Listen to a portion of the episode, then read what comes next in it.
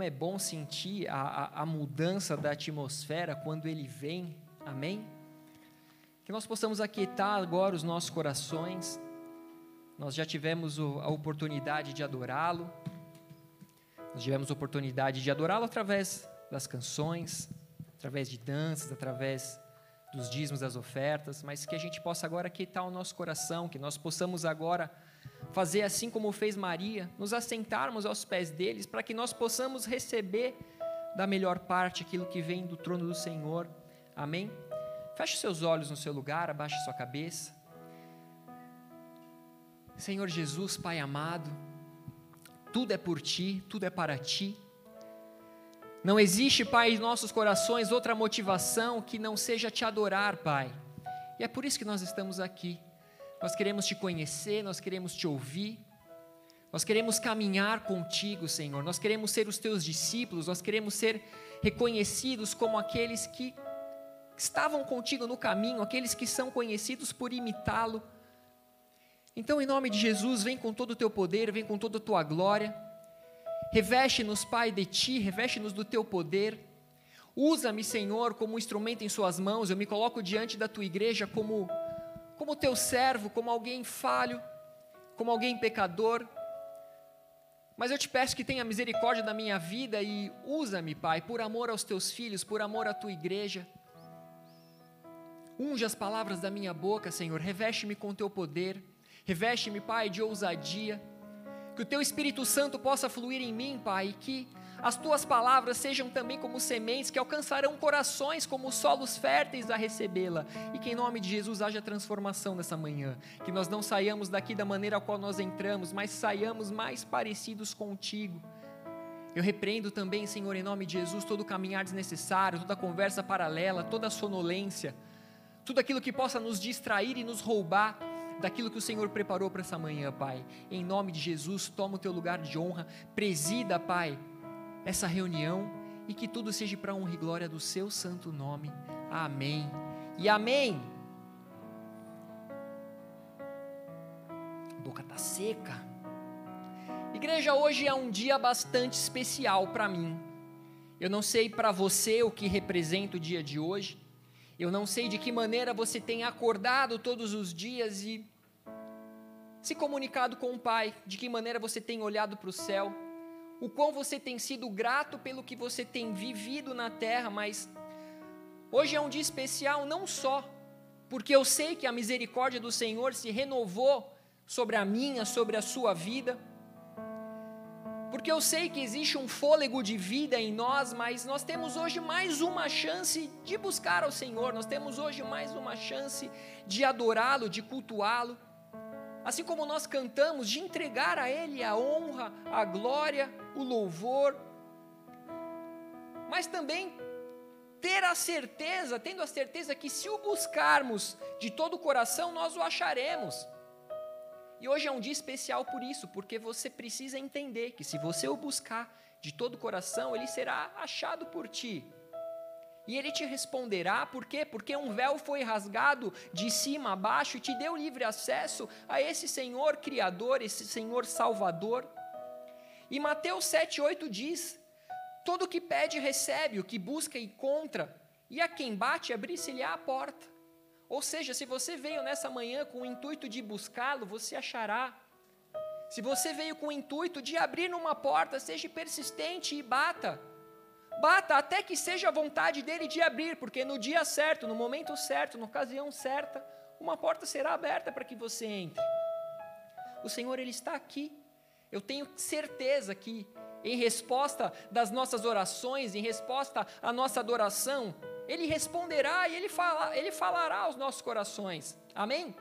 E um outro motivo de ser para mim um dia bastante especial é que hoje será a celebração de casamento de um casal bastante querido aqui da igreja, um casal que se conheceu aqui na Irlanda, se conheceu dentro dessa igreja, um casal que buscou o Senhor em oração, em busca da vontade dele, para que tivessem a convicção de que deveriam se unir. Um casal que então começou a namorar, noivaram, se casaram essa semana no civil, diante da lei dos homens, e que agora darão esse passo em busca da bênção de Deus para essa nova jornada juntos. E nesse clima de casamento, eu gostaria de te convidar a abrir a tua Bíblia no Evangelho de João, João capítulo 2. Nós leremos do versículo 1 em diante, que fala exatamente sobre um casamento. Tem alguém casado aqui? Você que é casado, pega na mãozinha aí do seu cônjuge. O amor está no ar. Dá aquela olhadinha para ele, para ela. Dá aquele beijinho. O irmão já deu ali aquela cheiradinha na, na esposa. É isso aí. É isso aí. No terceiro dia houve um casamento em Caná da Galileia. A mãe de Jesus estava ali. Jesus e seus discípulos também haviam sido convidados para o casamento. Tendo acabado o vinho, a mãe de Jesus lhe disse: Eles não têm mais vinho. Respondeu Jesus: Que temos nós em comum, mulher? A minha hora ainda não chegou. Sua mãe disse aos serviçais: Façam tudo o que ele lhes mandar. Ali perto havia seis potes de pedra, do tipo usado pelos judeus para as purificações cerimoniais. Em cada pote cabia entre 80 e 120 litros. Disse Jesus aos serviçais: Encham os potes com água. E os encheram até a borda. Então lhes disse: Agora levem um pouco do vinho aos encarregados da festa. Eles assim o fizeram. E o encarregado da festa provou a água que fora transformada em vinho, sem saber de onde este viera, embora o soubessem os serviçais que haviam tirado a água. Então chamou o noivo e disse: Todos servem primeiro o melhor vinho e depois que os convidados já beberam bastante, o vinho inferior é servido, mas você guardou o melhor até agora. Este sinal miraculoso em Caná da Galiléia foi o primeiro que Jesus realizou. Revelou assim a sua glória e os seus discípulos creram nele. Depois disso, ele desceu a Cafarnaum com sua mãe, seus, seus irmãos e seus discípulos. Ali ficaram alguns dias até aí. Amados, nós estamos lendo aqui uma passagem que se trata do primeiro milagre de Jesus, um casamento em Caná da Galileia, onde aconteceu aqui uma, uma transformação milagrosa de água em vinho. Jesus escolheu uma festa de casamento para manifestar a sua glória e glorificar o nome do Pai. Isso significa que o Senhor, ele ama a união de um homem, de uma mulher. E assim como eu disse, permaneça com a mão ali unida, porque quando você se abraça ao seu cônjuge, quando você pega na mãozinha, quando você cuida, quando você o ama, você está adorando a Deus, você está adorando a criação do Senhor.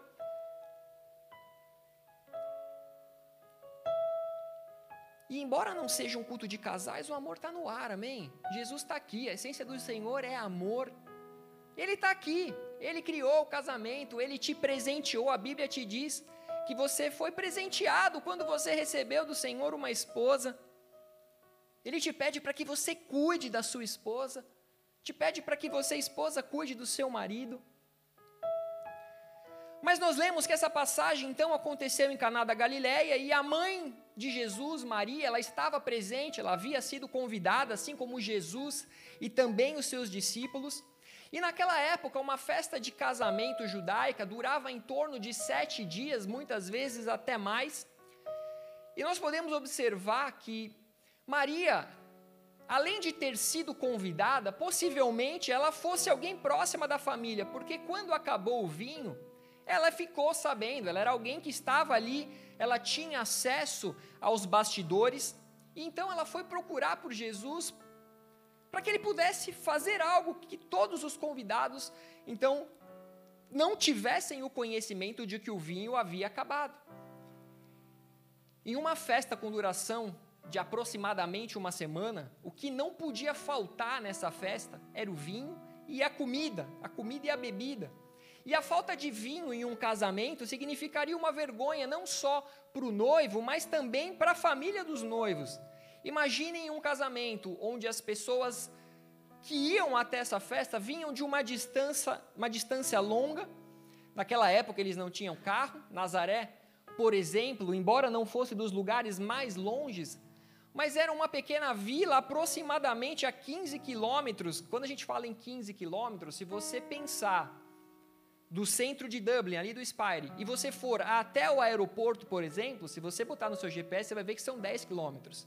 E eu tenho certeza que quando vocês pensam em fazer uma viagem, vocês não vão a pé até o aeroporto. Alguém vai a pé? Não, né? Ou seja, não é uma distância consideravelmente longa para quem está fazendo a pé. Mas eles não só vinham a pé, alguns montados em seus jumentos, mas ninguém gosta de chegar numa, fome, numa festa e passar fome, amém? Quem aqui já fez uma festa de casamento, provavelmente você se preocupou com todos os detalhes, mas tudo que você não quis ouvir no final da sua festa é que alguém saiu reclamando que estava com fome, não é verdade? Não é verdade? Quem já casou? Você pode ouvir qualquer coisa, ah, enfim, mas principalmente a noiva. O noivo, meu, o noivo ele quer curtir a festa, ele está mais é preocupado é com a lua de mel, né? Mas a, é não é Tarcísio? O noivo está preocupado com a lua de mel, né? Acabou a. Mas você ouvir que alguém saiu reclamando da sua festa de casamento porque passou fome é algo muito triste, é algo que você tenta com todas as suas forças evitar. E o fim do vinho poderia implicar no fim da festa.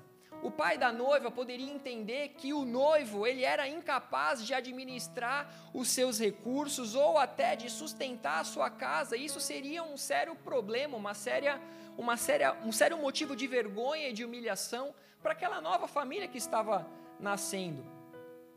E para piorar a situação, Caná da Galileia era uma pequena vila, mas um lugar aparentemente desértico. Suas únicas fontes de renda eram a pescaria a plantação de uvas e alguns grãos. E após o período da colheita, as pessoas viviam apenas com o alimento que eles conseguiam juntar ali nos seus celeiros. Então a uva por si só era um alimento precioso.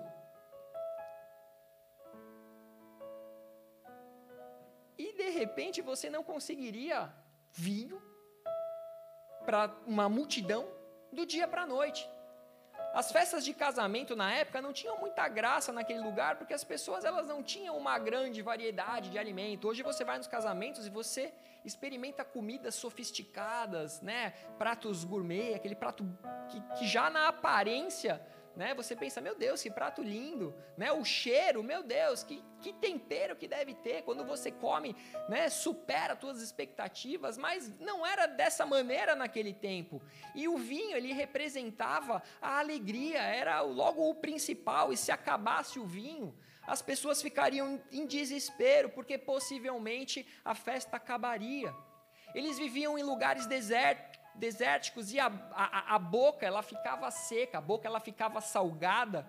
Então, com a junção da carne, né, da, da, da areia do, do, do, deserto, era necessário uma bebida que pudesse aliviar o paladar. Seria como uma sessão de cinema. Você ir aqui no cinema, comer uma pipoca salgada e depois beber água. Quem aqui bebe água quando vai no cinema com pipoca? Alguém? Não. Você quer aquele refrigerante brasileiro, quer logo um guaraná né? Pipoca e Guaraná, que programa legal, não é verdade? Enfim, é importante nós entendermos que Jesus, quando ele transforma aquela água em vinho, não se tratava apenas de permitir os noivos e a família dos noivos que eles não fossem envergonhados. Embora Jesus ele nos livre, sim, de perseguições do inimigo, que tem como objetivo nos envergonhar, nos matar, nos roubar, nos destruir, nos frustrar, mas ia além, se tratava da importância da percepção de todos de que para Jesus era possível transformar um elemento em outro. Você possivelmente foi transformado e está sendo transformado de um elemento em outro. Só eu sei quem eu era antes de ter um contato com Jesus. Só você sabe por onde você passou, por onde você andou, as pessoas que você se relacionou antes de conhecer Jesus. Você sabe a transformação que ele tem feito dentro de você, de dentro para fora. A tua família começa a reconhecer o quanto você tem mudado, o quão existe hoje um brilho no seu lugar, no seu olhar, o quão você se tornou mais sorridente. Ou seja, Jesus ele estava mostrando que era possível transformar um elemento em outro, porque para Deus todas as coisas são possíveis. E era importante que todos entendessem que Jesus era capaz de transformar a água, que é insípida, incolor, inodora, em um vinho bom, um vinho com um bom cheiro, com uma boa cor, com um bom gosto. um vinho que seria reconhecido por aquele que mais entendia de vinho como um bom vinho, o melhor vinho. Jesus transformou algo que era insípido, sem cor, sem cheiro, sem nada, em um vinho bom. Lembrando que para o povo judeu a abundância de vinho representava alegria, representava comunhão, representava a, a, a, a prosperidade. Mas hoje a igreja não queria focar no milagre em si, eu não queria focar na simbologia do vinho, mas eu gostaria de falar sobre aqueles serviçais que, mesmo sem conhecer Jesus, receberam dele um direcionamento e simplesmente obedeceram. Quem eram esses serviçais? Tentem pensar naquele momento qual foi o sentimento de Maria ao perceber que o vinho estava acabando. Mas não só o vinho está acabando, mas as consequências que aquilo traria para os noivos. Não havia nada que Maria pudesse fazer. Muitas vezes nós nos vemos assim nas nossas vidas, diante de situações que você não pode fazer nada. Você fala: se eu ficar, o bicho pega, se eu correr, o bicho come, o que, que eu faço? Eu não posso fazer nada. Não havia possibilidades, talvez, de ir até o Tesco. Provavelmente ela não tivesse um celular. Se tivesse, possivelmente estaria sem crédito. Não daria para entrar no Deliveroo, não daria para fazer um pedido possivelmente os drivers não tivessem uma bike elétrica ou uma moto para chegar em questões de minutos. Tem driver aí não? Tem algum driver aí, ó? Tem umas mãozinhas levantadas aí, ó. Olha lá.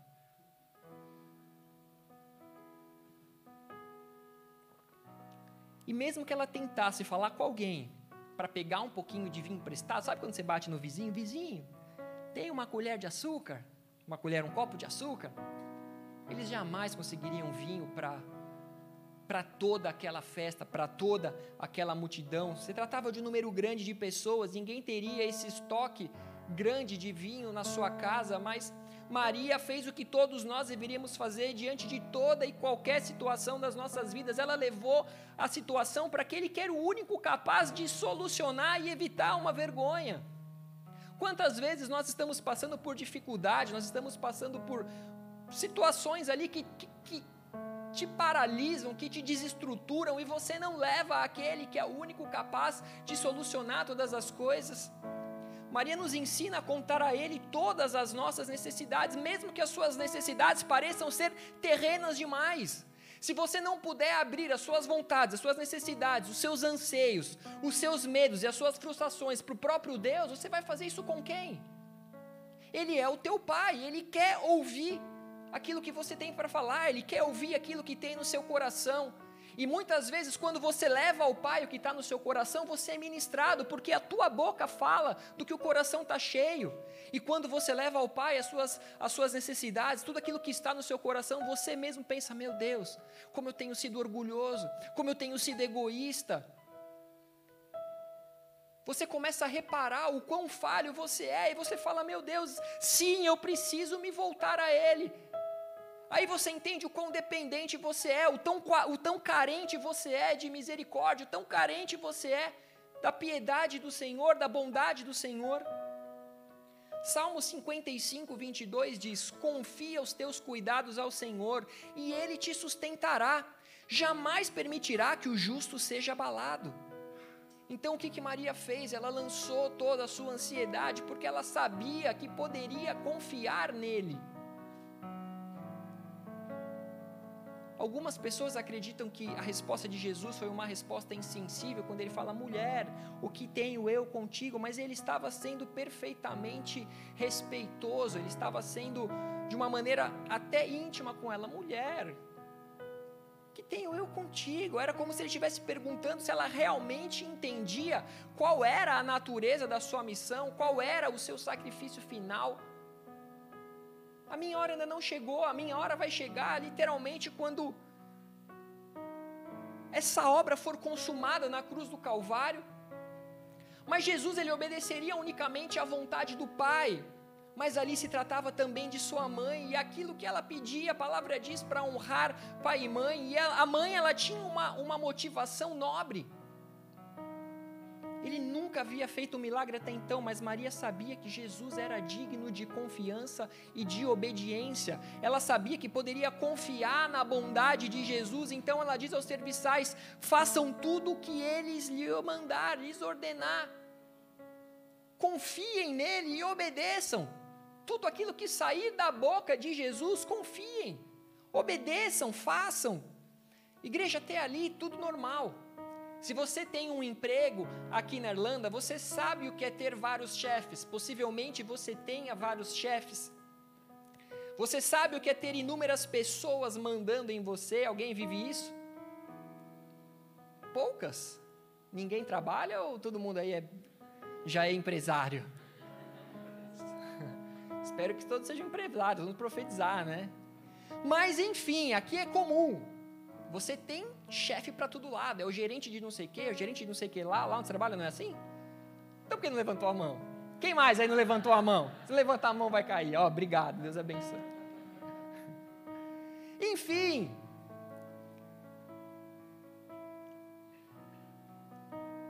Aqueles serviçais possivelmente tivessem inúmeras pessoas mandando neles.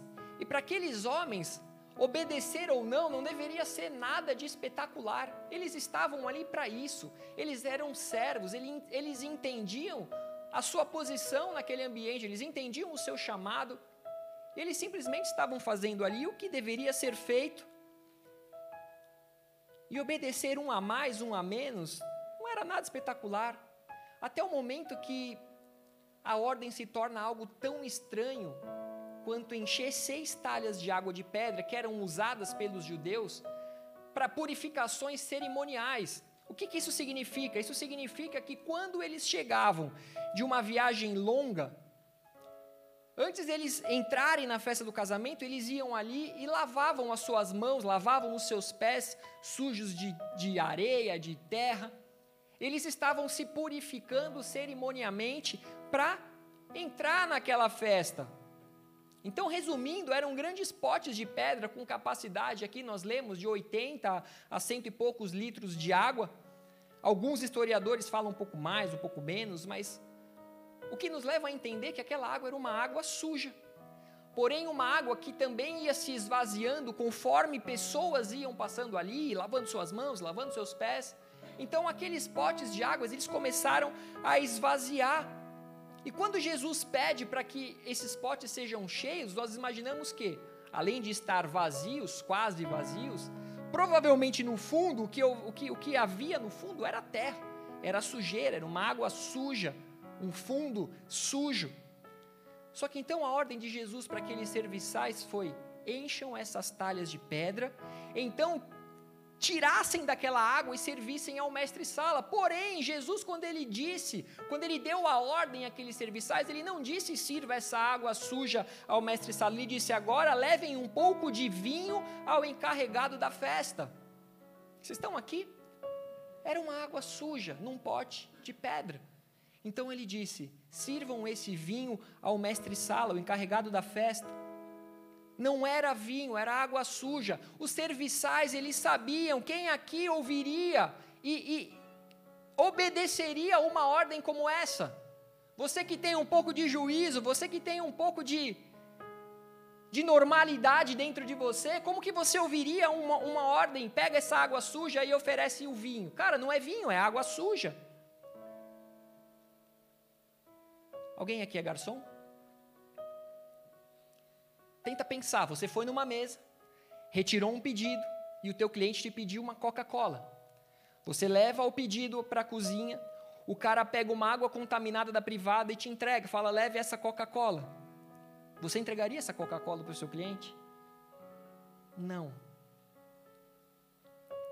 A palavra nos conta que os serviçais sequer questionaram Jesus, mas a palavra simplesmente diz: eles o fizeram eu também faria o mesmo, tá? Não se sinta constrangido. Alguém faria diferente? Alguém levaria água contaminada de privada? Eles simplesmente o fizeram. Não existe milagre se não houver obediência. Hebreus 5, do 8 ao 9 diz: Embora sendo filho, ele aprendeu a obedecer por meio daquilo que sofreu. Houve um sofrimento para que ele aprendesse a obediência. E no versículo 9: E uma vez aperfeiçoado, tornou-se a fonte da salvação eterna para todos os que lhe obedecem.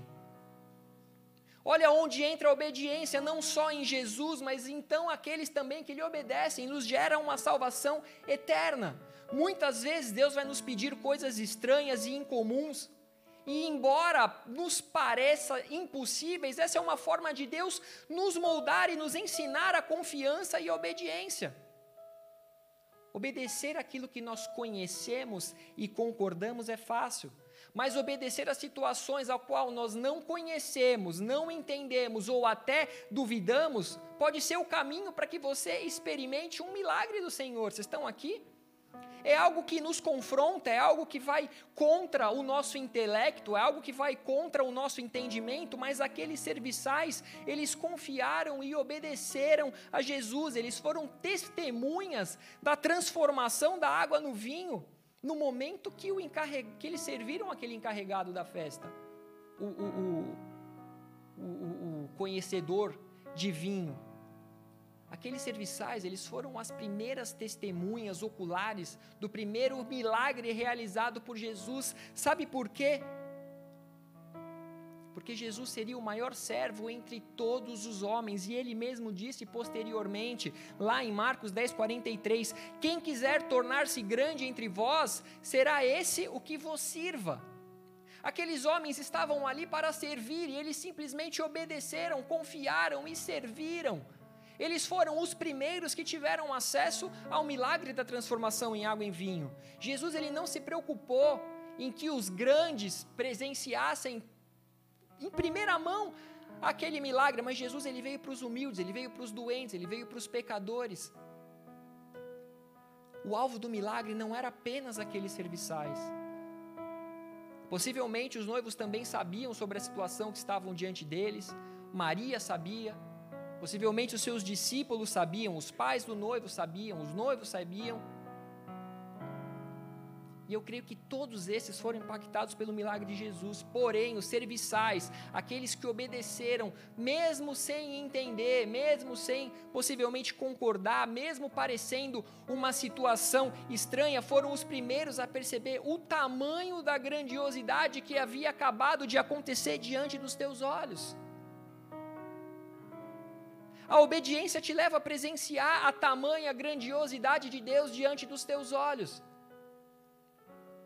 Igreja, eu creio que todos nós já passamos por situações onde nós somos provados na nossa obediência, mas existe uma situação que eu e a pastora nós contamos sempre, porque foi algo que foi um tanto quanto estranho e marcou as nossas vidas. A primeira vez que nós recebemos os nossos pastores aqui na Irlanda, os nossos pastores do Brasil, os pastores que nos enviaram, eles trouxeram junto com eles um outro casal de pastores, um casal de mais idade, senhores que têm uma longa caminhada, uma longa jornada na presença de Deus. Um casal que trabalha há muitos anos com libertação. E um lindo dia nós estávamos conversando no apartamento ao qual nós tínhamos, eles estavam ali hospedados. E essa pastora, né, que, que veio a convite dos nossos pastores, ela simplesmente deu uma ordem um tanto quanto estranha para minha esposa, a pastora Priscila, de que ela comesse frango. Ela simplesmente falou: Olha, coma esse frango. Talvez você pense: o que há de estranho nisso? Nada, não há nada de estranho nisso. E eu diria: não tem nada de estranho se a pastora não fosse vegetariana. Tem algum vegetariano aqui? Um, dois. Talvez vocês entenderam o que eu quis dizer. É um tanto quanto estranho. Só que a pastora ela não comia carne há muitos anos e quando ela comia, sem ter o conhecimento que ela comia por acaso, uma vez ela comeu um quibe que fizeram aqui na igreja, falaram que o quibe era vegetariano. Não era, ela comeu. Só eu sei o quão mal ela ficava. Só eu sei o quão aquilo era prejudicial à saúde dela, e naquele momento ela ficou extremamente desconfortável. Eu creio que ela ainda não estava acreditando o que estava acontecendo ali. Então ela começou, ela desabou. Ela começou a chorar, ela não estava entendendo nada, mas ela pegou aquele frango nas mãos. Na hora que eu vi ela chorando com o frango na mão, Cara, eu me levantei como Pedro, eu puxei a espada da bainha, eu já fui em direção àquela pastora, já mirando a orelha dela. Sabe, quando você não pensa, quando você. Estou aumentando um pouquinho só para. Não é mentira, mas eu só estou aumentando um pouquinho. Quem é aquele que fala, né? Eu não. Eu não, eu não como é que é? Eu aumento, mas não invento. Mas enfim, de alguma maneira eu me levantei para protegê-la. Eu sabia quais seriam as consequências daquele momento. E eu disse, pastor, ela não come frango há muitos anos. Se ela comer, certamente ela passará mal. Eu sabia o que aconteceria. Enfim, eu me levantei para interceder por ela. E o que eu ouvi foi, no fundo dos meus olhos, sabe aquele olhar que parece que você está olhando para uma arma apontada na sua cabeça? E ela olhou nos meus olhos e ela disse: Eu vim do Brasil até aqui por um motivo. Se você não quiser que eu faça o que eu vim para fazer, em nome do Senhor, se você não acreditar do motivo de eu estar aqui, é só você me avisar e nós vamos embora. E eu posso parar agora o que eu vim para fazer. Naquele momento foi como se eu estivesse ouvindo de Jesus, né? Embainha tua espada, porque todos aqueles que lançam da espada pela espada perecerão. Eu falei, amém. Eu entendi, eu me aquetei, eu confiei em Deus e eu obedeci. Talvez muitos para muitos tenha sido muito mais difícil obedecer comendo frango, mas também não foi nada para mim obedecer vendo a pessoa que eu mais amo chorando, tendo que comer algo que eu sei que ela não gosta, que eu sei que ela tem nojo, que eu sei que lhe faria mal. E enquanto ela comia, ela chorava, e dentro de mim, cada mastigava que ela dava era uma dor que eu sentia. E talvez até hoje, se você me perguntar, por que aquela pastora mandou que ela comesse frango? Até hoje, eu não sei responder, nós não sabemos. Mas nós sabemos o quanto o Senhor nos ensinou aquele dia a respeito da obediência. Nós sabemos o quanto o Senhor nos ensinou aquele dia a respeito da confiança. Só nós sabemos quantas pessoas nós já ministramos através dessa situação. Naquele dia nós simplesmente entendemos o confiar e obedecer tudo aquilo que Jesus nos mandar, mesmo quando a situação se torna estranha, duvidosa, enfim. A palavra nos conta algumas histórias interessantes a esse respeito, como por exemplo, a preparação para a entrada triunfal de Jesus em Jerusalém. O que, que ele faz? Ele pega dois discípulos e ele envia esses discípulos para que eles preparem um jumentinho. A palavra lá em Lucas, capítulo 19, no versículo 30 ao 34, Jesus diz: Ide à aldeia fronteira, e ali ao entrardes, achareis preso um jumentinho que jamais homem algum montou. Soltai-o e trazei-o. Se alguém vos perguntar por que o soltais, responderei assim: porque o Senhor precisa dele. E indo os que foram mandados, acharam segundo lhes dissera Jesus.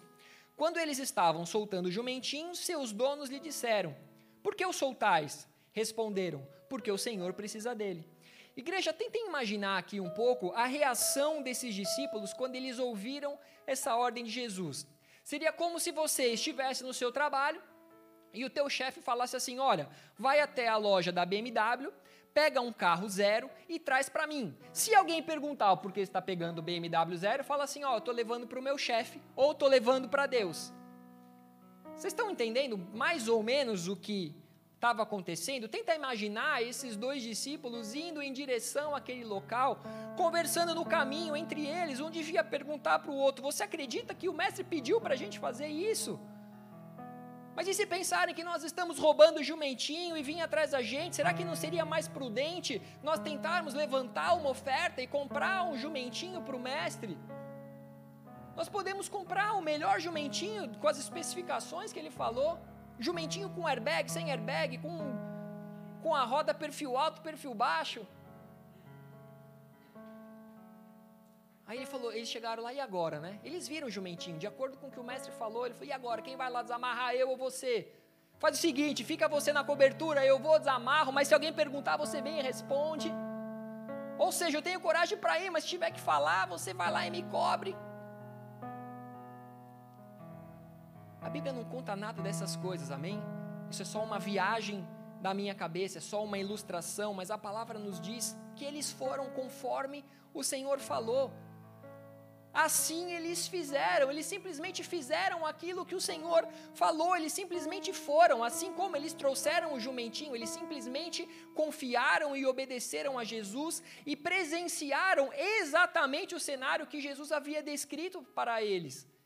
Eles presenciaram aquele jumentinho, eles presenciaram o dono perguntando o que eles estavam fazendo, exatamente como Jesus havia falado. Eles foram privilegiados em receber essa missão de Jesus e quando eles confiaram e obedeceram, eles puderam experimentar da onisciência de Jesus. Jesus ele sabia de todas as coisas. Apocalipse 22, 13 diz: Eu sou o Alfa, o Ômega, o primeiro, o último. Ele é onisciente, ele é onipotente, ele é onipresente. Naquele momento ele ainda não estava em todos os lugares, porque ele estava como homem, mas o Espírito, o Espírito Santo estava, conhecia todas as coisas. Mas a questão é: você é um portador da glória de Deus, você é habitação, você é templo do Espírito Santo, você é morada, e nas ocasiões em que Deus te pede algo que não é usual, algo que é difícil para a sua compreensão, qual tem sido a sua reação? Alguém já ouviu aquela voz que te pede algo aqui no pé, de ouvido, pé do ouvido? E aí você fala: Não, isso só pode ser da minha carne.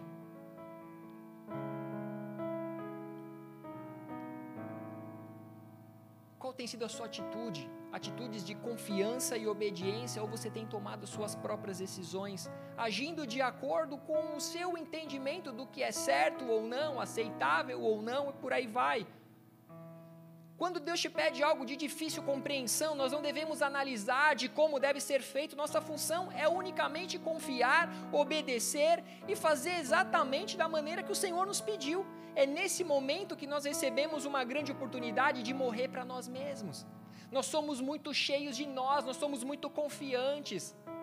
E quando você recebe algo de Deus que você não entende, você tem a oportunidade ali de morrer para você mesmo, de morrer para o seu ego, de morrer para o seu orgulho, de se esvaziar para que ele te encha, para que você seja moldado por ele em todas as coisas. Não é isso que nós oramos, não é isso que nós ansiamos.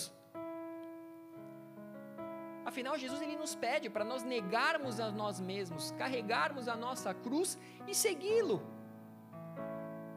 Nós poderíamos trazer inúmeras aplicações para a nossa vida cotidiana. Sabe aquela pessoa que te ofendeu, te traiu, te enganou?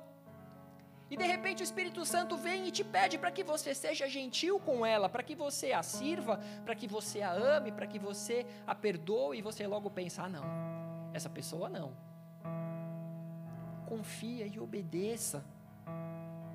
Sabe quando você está apertado financeiramente, com o dinheiro contado para suas contas mensais e de repente o Espírito Santo coloca uma pessoa e um valor no seu coração? Já aconteceu com alguém isso? Vocês estão tímidos ou nunca aconteceu com ninguém? Já aconteceu? Ó, já vi umas mãozinhas aqui. Olha lá no fundo. Interajam comigo, igreja. Estou perguntando. Levanta a mão, fala comigo. Vou achar que você dormiu. E aí, na hora, você começa a lutar contra você mesmo, você começa a declarar: isso, isso não pode ser de Deus, isso só pode ser da minha cabeça. E mais uma vez, confie e obedeça. Eu vou falar essas duas palavrinhas aqui pelo menos umas 300 vezes até nós irmos embora. Confie e obedeça. Sabe aquele dinheiro que você emprestou para alguém e naquele momento você está precisando para pagar uma conta, você não quer cobrar, então você vai orar e diz: Pai, toca no coração do fulano para que ele me devolva esse dinheiro. Toca na memória dele, traz à memória aquilo que me dá esperança. E de repente o Espírito Santo vem e começa a sussurrar no seu ouvido Atos 20, 35. E aí você vai lá em Atos 20, 35. A maior felicidade em dar do que receber. E você fala: Não, essa Bíblia está bichada, eu vou para outro. Está errado isso aqui. Mas aí você lembra Salmos 37, 21, que diz: O ímpio pede emprestado e não paga, o justo, porém, se compadece e dá.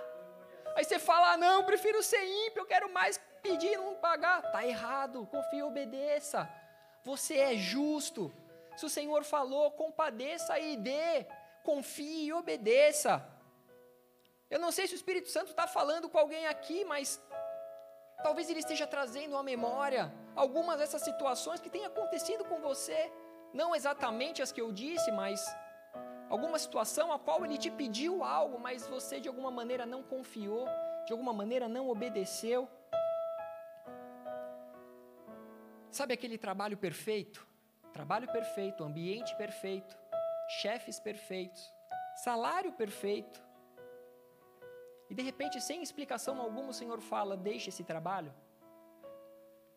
Ou aquele relacionamento, um namoro, um namoro onde tudo vai bem.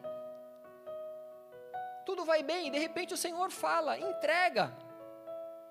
Vai totalmente contra aquilo que você mediu pelos teus valores do que era algo bom e ruim. E aí você fala: como eu vou deixar esse emprego? Como eu vou deixar essa pessoa? Eu tenho contas para pagar. Nós já estávamos planejando o casamento, nós já estávamos comprando um imóvel juntos. Existe toda uma história por trás desse relacionamento. Como assim eu deveria entregar? Confie e obedeça a voz do Senhor, confie e obedeça a voz do Espírito Santo. Quantas pessoas me contaram que estavam infelizes em seu trabalho, que queriam sair, abandonar tudo, e eu mesmo aconselhei, eu falei, cara, fica. Aplica primeiro para outras vagas, consiga primeiro um outro emprego, seja ele melhor ou não, mas não saia assim de maneira imprudente, não saia assim de maneira impulsiva. Porém, o que nós podemos falar contra uma ordem do Senhor? Se Deus mandou, faça. Mais uma vez, confie e obedeça. É quando nós andamos em confiança e obediência a Deus que nós somos cheios de autoridade e unção. O Senhor derrama sobre nós a unção a qual nós honramos, e quando nós honramos a voz de Deus, quando nós honramos a vontade de Deus, Ele derrama autoridade e unção sobre você. Igreja, como filhos, em tudo que nós fazemos, nós estamos sujeitos a alguém, aos nossos pais, aos nossos professores, aos nossos chefes o teu patrão no teu trabalho, as autoridades governamentais, autoridades espirituais, a guarda na rua, os bombeiros. E Deus faz isso porque Ele quer nos dar poder, unção, autoridade, mas Ele quer saber, mas Ele sabe que não há nada mais perigoso do que uma pessoa com poder, ungida e desobediente. Existe uma frase que diz, né? Quer conhecer uma pessoa, né? Tem duas, né? More com ela, né? Aqui a gente entende bem essa frase. More com ela e você vai entender quem ela é, né? Ou dê poder. Já viram aquelas pessoas que eram servas, que eram perfeitas, que eram humildes, mas quando conseguiu um, um cargo de chefe se transformou em outra pessoa? Alguém já viu alguém assim? Talvez. É por isso que o Senhor nos submete a autoridades. Ele deseja que você trabalhe em você mesmo e morra para a sua natureza carnal. É isso, e isso faz de você uma pessoa humilde. Isso é Jesus fazendo de você aquele que era como uma água suja em um vinho bom. Eu sempre falo isso, por que, que as pessoas voltam para o Brasil diferente ao qual elas saíram do Brasil? Não são pelas maravilhas que a Europa nos oferece, mas são pelas dificuldades, são pelos momentos onde nós reconhecemos a nossa posição onde nós somos humilhados, onde nós somos massacrados. E a obediência é o que nos faz morrer para nós mesmos.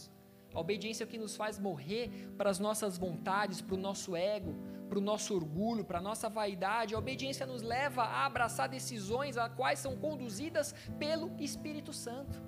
Quem aqui não deseja ser conduzido pelo Espírito Santo? Jesus foi impelido ao deserto pelo Espírito Santo.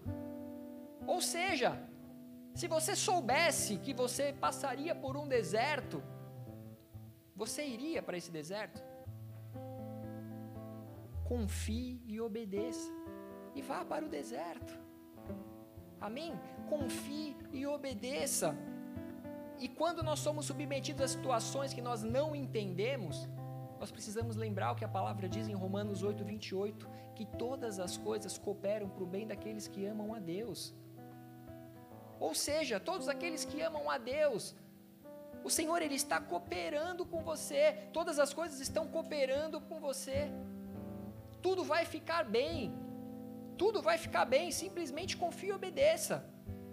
Igreja, eu não estou dizendo aqui, e eu sei que isso acontece muito nos dias de hoje, mas eu não estou dizendo aqui que ninguém precisa ser como um boneco de marionete na mão de pessoas mal intencionadas e dizer sim para tudo, em todos os momentos, em todas as ocasiões, não. Quando te pedirem para fazer algo que é nitidamente contra a palavra de Deus, você tem que se posicionar como um homem de Deus. Mas nós precisamos ter discernimento para entender o que a palavra nos ensina também, Romanos 12, 1 a 2. Todo homem esteja sujeito às autoridades superiores, porque não há autoridade que não proceda de Deus. E as autoridades que existem foram por ele instituída, de modo que aquele que se opõe à autoridade resiste à ordenação de Deus, e os que resistem trarão sobre si mesmos condenação. Eu duvido que alguém aqui em sua sã consciência gostaria de resistir à ordenação de Deus, muito menos atrair para si condenação. Então confie e obedeça. Mas aí sempre existe a desculpa do crente que não confia ou não quer obedecer. Quem conhece a desculpa do crente que não confia e não quer obedecer? Amém, eu vou orar. Alguém já ouviu essa não? Amém, eu vou orar. E tá, e tem alguma coisa errada nisso? Não, não tem nada de errado. Você precisa orar, você precisa buscar em Deus, você precisa buscar a confirmação, você precisa ter a certeza de que as autoridades que você está ouvindo, seja elas espirituais ou governamentais, elas são de Deus e estão alinhadas com Deus. Mas quando você se propõe a orar, você precisa responder, a, você precisa ouvir a resposta de oração e você precisa responder aquele que te enviou a algo. Vocês estão aqui? Ou então o Espírito Santo não me falou nada, também não vou fazer nada. Quem já viu aquelas pessoas que dizem eu não nasci para obedecer ninguém e por isso eu quero ser patrão? Existem pessoas que falam eu nasci para obedecer, eu quero ser patrão, eu quero ser líder. Se eu for um líder, eu não precisarei obedecer, eu posso apenas mandar, mas igreja, quem não sabe obedecer também não saberá mandar. Quem não tem humildade para obedecer, não, não terá também um caráter para mandar. Quem não se submete a autoridades, Jesus disse lá em Mateus 20, 26: Quem quiser tornar-se grande entre vocês, que se coloque a serviço dos outros. É obedecendo que nós recebemos a autoridade de Cristo. Foi assim que Jesus Cristo recebeu autoridade no céu, na terra e debaixo da terra, foi debaixo de obediência. Quando Jesus ele estava dando instruções tão incomuns para os seus discípulos, ele estava os formando para andar em unção e autoridade. Estava treinando, ensinando a obedecer aqueles a qual eles podiam contemplar. Eles estavam diante de Jesus, diante do Mestre, diante do ungido de Deus, Emanuel, Deus conosco. Então eles estavam treinando. Olha, vocês me veem, vocês me conhecem, vocês me conhecem. Então me obedeçam para que depois eles pudessem obedecer aqueles a qual eles não veriam. Jesus ele ascendeu aos céus, ele falou que enviaria um outro consolador, mas como eles obedeceriam aquele que não vê, se eles não saberiam sequer obedecer aqueles que vê? Ou seja, o mesmo acontece conosco, se você não obedece aos seus pais, se você não obedece ao seu, o seu professor, o seu pastor, o seu chefe, os seus líderes espirituais, se você não obedece às autoridades instituídas por Deus sobre a sua vida, como você acha que você vai aprender a ouvir, confiar e a obedecer o Espírito Santo? João 13, 20, em verdade, em verdade lhes digo: quem recebe aquele que eu enviar, recebe a mim, e quem recebe a mim, recebe aquele que me enviou. Se nós olharmos para os discípulos de Jesus, os doze escolhidos, com certeza eles não eram as pessoas mais preparadas para andar com Jesus. Os fariseus eram pessoas muito mais capacitadas, muito mais instruídas, muito mais preparadas intelectualmente falando, eles conheciam as Escrituras. Pedro era um cara impulsivo, eu falei sobre ele recentemente, um cara impulsivo, explosivo, impetuoso. João e Tiago, por mais que João depois foi conhecido como o discípulo do amor, mas João e Tiago, eles queriam pôr fogo em São Maria porque eles não foram bem recebidos pelos samaritanos. Porém, apesar de todos os defeitos desse grupo, eles eram um grupo obediente. eram homens que obedeciam, e esse era o diferencial do ponto de vista de Jesus diante daqueles homens. Quando nós andamos em obediência a Ele e a Sua palavra, o poder de Deus ele se manifesta nas nossas vidas. Eu não conheço uma pessoa sequer que entenda um princípio de obediência que não seja honrada pelo próprio Deus. É Deus quem honra. Essas pessoas que obedecem a Deus, elas não necessitam de honra que vem de homens, mas o Senhor é quem os honra. Hebreus 5, 8 ao 9 nos ensina que, embora fosse filho, ele aprendeu a obediência pelas coisas que sofreu, e tendo sido aperfeiçoado, tornou-se o autor da salvação eterna para todos os que lhe obedecem. Jesus ele aprendeu o nível mais alto de obediência quando ele aceitou a morte de cruz e através dessa obediência ele foi aperfeiçoado. Ele se tornou o autor da salvação eterna para todos aqueles que lhe obedecem após a obediência, sempre vem a manifestação de Deus em nós, amém? Sempre vem a manifestação de Deus sobre as nossas vidas quando nós nos posicionamos em confiança e obediência. Filipenses 2, do versículo 5 ao 11. Tenham entre vocês o mesmo modo de pensar de Cristo Jesus, que, mesmo existindo na forma de Deus, não considerou o ser igual a Deus algo que deveria ser retido a qualquer custo.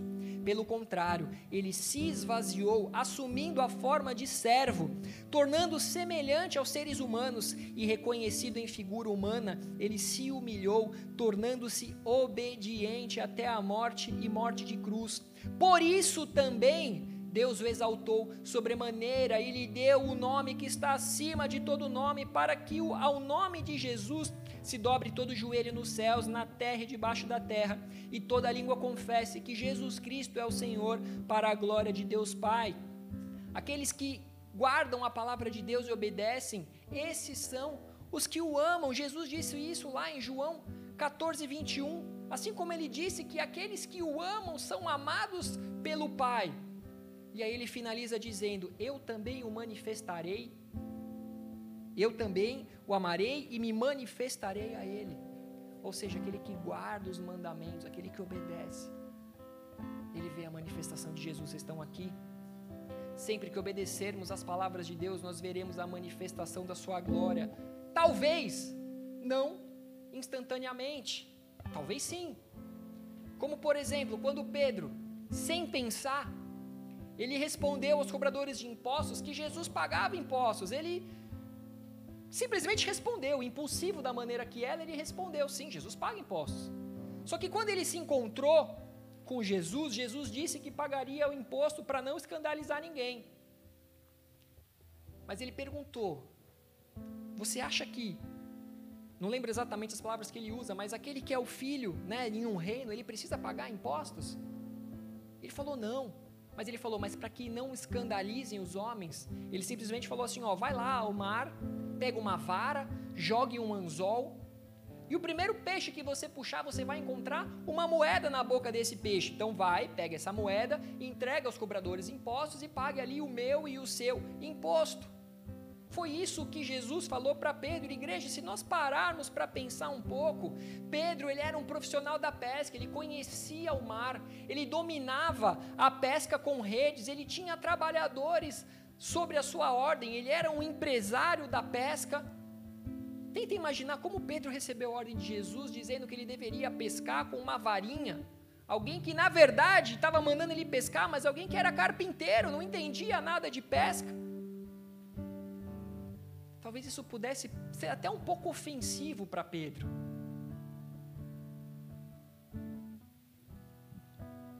Além de Pedro ter que usar, as calças estão caindo, gente. Desculpa, eu sei que vocês estão vendo puxar toda hora aqui, ó. Esqueci de pegar o cinto e toda hora ficar puxando aqui. É feio, né? É Todo... Além de Pedro ter que pescar com uma varinha e um anzol, Jesus estava dizendo, cara, você vai encontrar uma moeda na boca do peixe. Pedro poderia achar essa história, essa ideia extremamente absurda de ter uma moeda. Quem aqui já pescou um peixe que vinha com uma moeda na boca? Até porque, como que um peixe com uma moeda na boca, ele conseguiria abocanhar um anzol, ser fisgado por ele? Qualquer um que entenderia de, que, que entendesse de pesca falaria, cara, essa ideia é absurda. Mas Pedro ele não pensou no assunto, ele simplesmente confiou e obedeceu, e assim ele fez. Nós poderíamos mergulhar nessa história, em tudo aquilo que, que Jesus estava ensinando para Pedro naquele momento, porém, uma das lições era exatamente essa: a confiança e a obediência. Aquele que era um grande pescador, agora estava passando por um amador. Talvez as pessoas tenham zombado dele, mas ele não se importou, ele não largou a vara de pescar enquanto ele não mordesse o anzol, ele apenas obedeceu. Muitas vezes isso acontece com você: você é um engenheiro, você é um enfermeiro, você tem uma profissão Brasil e de repente você vem para essa terra onde você é colocado inúmeras categorias, posições abaixo daquilo que você fazia, você ouve instruções que você fala: "Meu Deus, isso não tem nada a ver". Mas Pedro simplesmente obedeceu. O resultado da obediência de Pedro, qual foi? Ao pescar o primeiro peixe, lá estava a moeda na boca do peixe, como Jesus havia dito. Eu imagino que sair para pescar daquele jeito pode ter sido humilhante para ele, mas essa é a única forma de nós podermos morrer para nós mesmos. Pedro já havia aprendido que quando ele obedecia o Senhor, as mãos de Deus pairavam sobre ele e tudo ia bem. Isso já havia acontecido uma coisa, uma vez quando ele estava pescando por uma noite toda e Jesus falou: "Lance as suas redes do outro lado". Ele foi viveu uma pesca maravilhosa. Ele sabia que Jesus era digno de confiança, Jesus era digno da sua obediência. E amados, como nós já falamos, Jesus ele foi humilhado na cruz do Calvário e em seguida, depois de ressuscitar, ele disse que todo o poder lhe havia sido dado. A unção de Deus repousa de forma mais poderosa sobre aqueles a quem se pediu algo em comum. Quem aqui já, já recebeu algum, alguma ordem em comum? Levanta a mão. Quem obedeceu, mantém a mão de pé. Deixa eu ver, baixou alguma, baixou alguma. Glória a Deus. Glória a Deus por isso. Nesse momento você teve a oportunidade de morrer para você mesmo. E que mesmo assim, se você não viu ainda uma manifestação de Deus, você ainda vai ver. Deus conhece a tua caminhada, Deus conhece a tua confiança, Deus conhece a tua obediência. Esses são os que não dão nenhuma desculpa para se livrar, livrar seu ego, livrar a sua reputação, evitar fazer algo para o qual foi designado. Uma vez eu ouvi uma história de um engenheiro que ele foi enviado a secar papelão. E naquele momento ele pensou, cara, o quanto eu posso ganhar por hora? Se eu trabalhar uma hora, eu vou ganhar muito mais do que o necessário para comprar o dobro de papelão. Por que, que eu gastaria minha hora secando papelão? Não vou acabar. Vocês estão entendendo o pensamento, o raciocínio? Deu para traduzir isso? Deu, deu para entender? O que, que ele fez? Ele confiou e obedeceu. Se a ideia era maluca ou não, não sei. Se deveria ter feito ou não, não sei. Ele confiou e obedeceu, e hoje é um homem cheio do Espírito Santo. Hoje é um homem que tem sido a cada dia honrado por Deus. Talvez aquilo tenha sido simplesmente uma pequena história de coisas muito piores que ele já viveu. Mas a confiança e a obediência têm levado ele a se aproximar a cada dia mais de Deus e viver experiências cada vez maiores com Deus. Mas quando nós deixamos o orgulho de lado e não nos escondemos atrás de uma aparência de boa reputação ou de grande espiritualidade, nós passamos a andar em autoridade e o Senhor vai adiante de cada um de nós em todos os lugares. E é o que Deus tem feito na vida desse, desse cara, desse engenheiro. E é por isso que mais tarde o apóstolo Pedro ele foi usado para levar o evangelho pela primeira vez aos gentios. Dessa forma, ele abriu a porta da salvação para todos nós que não somos judeus. Os gentios foram alcançados pela palavra de Deus porque um dia Pedro confiou e obedeceu. Ele teve uma visão ao qual ele via o céu aberto e descendo sobre o céu, sendo baixado ali um lençol pelas quatro pontas, contendo todo tipo de animais ali dentro, alguns considerados puros, outros impuros. Então ele simplesmente ouviu uma voz do céu que dizia para que ele comesse. E ele falou: Senhor, eu nunca comi nada que fosse impuro. E Deus falou assim: Ao que Deus purificou, não consideres comum. Naquela mesma hora, alguns homens enviados pelo Senhor foram até a casa de Pedro. Estava para pedir que os acompanhassem até a casa de Cornélio, onde os gentios estavam esperando que Pedro fosse ali falar sobre o reino de Deus. Assim como todos os judeus, Pedro ele não achou correto visitar a casa de estrangeiros, muito menos de não judeus. Ele não queria estar ali, mas ele compreendeu a ordem do Senhor para não considerar impuro aqueles que Deus havia purificado. Ele havia aprendido a confiar e obedecer aquele que contemplava, e agora ele estava ouvindo aquele que ele não via, mas que ele entendia que era o próprio Senhor. Pedro ele havia aprendido a obedecer.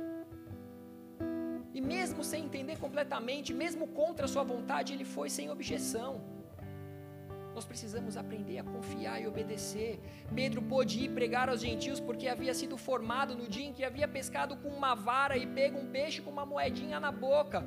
Pedro era um daqueles que obedeciam ordens estranhas porque aprendeu a colocar o Senhor acima das suas vontades. Ele aprendeu a morrer para si, ele aprendeu a morrer para o seu orgulho, para a sua vaidade. É por isso que quando o Espírito Santo precisou chamar um homem para pregar as boas novas aos gentios, ele chamou Pedro. Ele sabia que podia confiar em Pedro. E qual é o nível de confiança que o Senhor pode ter em você? Qual é o nível de obediência que o Senhor pode esperar em você? Uma unção foi derramada sobre Pedro porque Deus encontrou nele um homem que aprendeu a confiar e obedecer. E qual unção você tem buscado na desobediência e na falta de confiança? Existem muitas pessoas. Puxa a calça de novo. Existem muitas pessoas que buscam a Deus pelo que Ele pode oferecer, buscam a Deus unicamente pelos seus dons, pelos talentos, pela sabedoria, buscam a Deus por bens materiais, porém que não querem ouvir a voz do Espírito Santo e simplesmente obedecê-lo e ser guiado por Ele. Glória a Deus, não tem ninguém aqui assim. Muitas vezes nós cantamos e nós declaramos várias frases como nós abrimos mão dos nossos sonhos por amor a Deus, nós declaramos que nós morreríamos por amor a Ele, que nós queremos nos esvaziar de nós mesmos, que nós queremos diminuir para que Ele cresça em nós. Será que temos lembrado disso nas situações do cotidiano que nos levam a ouvir, confiar e obedecer? Vocês estão aqui, igreja? Feche os seus olhos no seu lugar, abaixa a sua cabeça.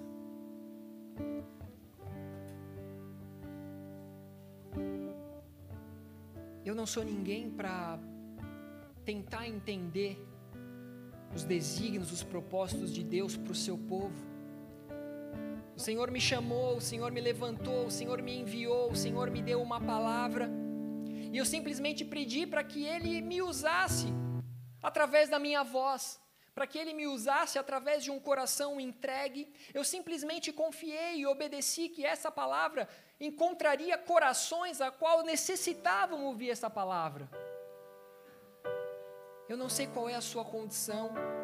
Eu não sei em qual situação você tem vivido. Talvez você tenha vivido como aqueles noivos na festa de casamento em Caná da Galileia. Talvez você esteja prestes a viver uma humilhação. Talvez você esteja prestes a ser envergonhado. Talvez você tenha sido exposto a situações através dos teus chefes, através dos seus pais mesmo. Eu não sei quais situações você tem vivido. Mas o Senhor quer que você entenda duas pequenas palavras. Confie e obedeça.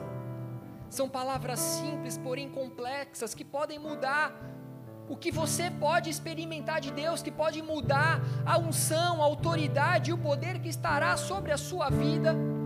O Senhor ele te chamou para obras maiores do que a que ele fez nessa terra, mas você não conseguirá viver obras maiores do que ele se você não aprender a confiar no poder e no agir do Espírito Santo através da sua vida. Você não conseguirá ser seguido por sinais, prodígios e maravilhas se você não obedecer a um envio do Senhor.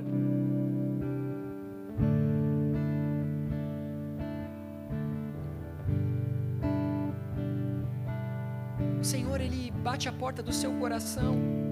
E você tem a decisão de abrir a porta do seu coração para que Ele entre ou não. Você tem a decisão a cada dia de ouvir a voz do Espírito Santo, obedecer ou não. Você tem a decisão a cada dia em confiar nessas palavras de vida ou não. Foi o que Pedro disse, porque ele havia entendido ao confiar e obedecer, e ele falou: Senhor, para onde iremos se só tu tens palavras de vida eterna? Essas palavras são palavras de vida, vida eterna, são palavras que, que te alegram, palavras que te tiram de uma situação, de uma condição, de uma água suja, impura, contaminada e te transformam em um vinho bom, um vinho reconhecido pelos maiores conhecedores. O Senhor ele quer te transformar, ele quer mudar a sua história, ele quer mudar a sua trajetória. O Senhor ele quer ser luz sobre você. O Senhor quer fazer você como luz sobre essa terra. O Senhor quer que você venha ser sal para essa nação, onde quer que você esteja, que você seja a luz do mundo e sal da terra. Mas para isso você precisa confiar e obedecer naquele que age através de você. Todos com os olhos fechados, esse é o momento entre você e ele. O Senhor ele te faz um convite de aceitá-lo no seu coração como único Senhor e Salvador da sua vida. Ele te faz um convite de que você venha permitir que Ele possa te guiar daqui para frente, te conduzir para uma novidade de vida. E a sua decisão, ela pode ser sim ou não.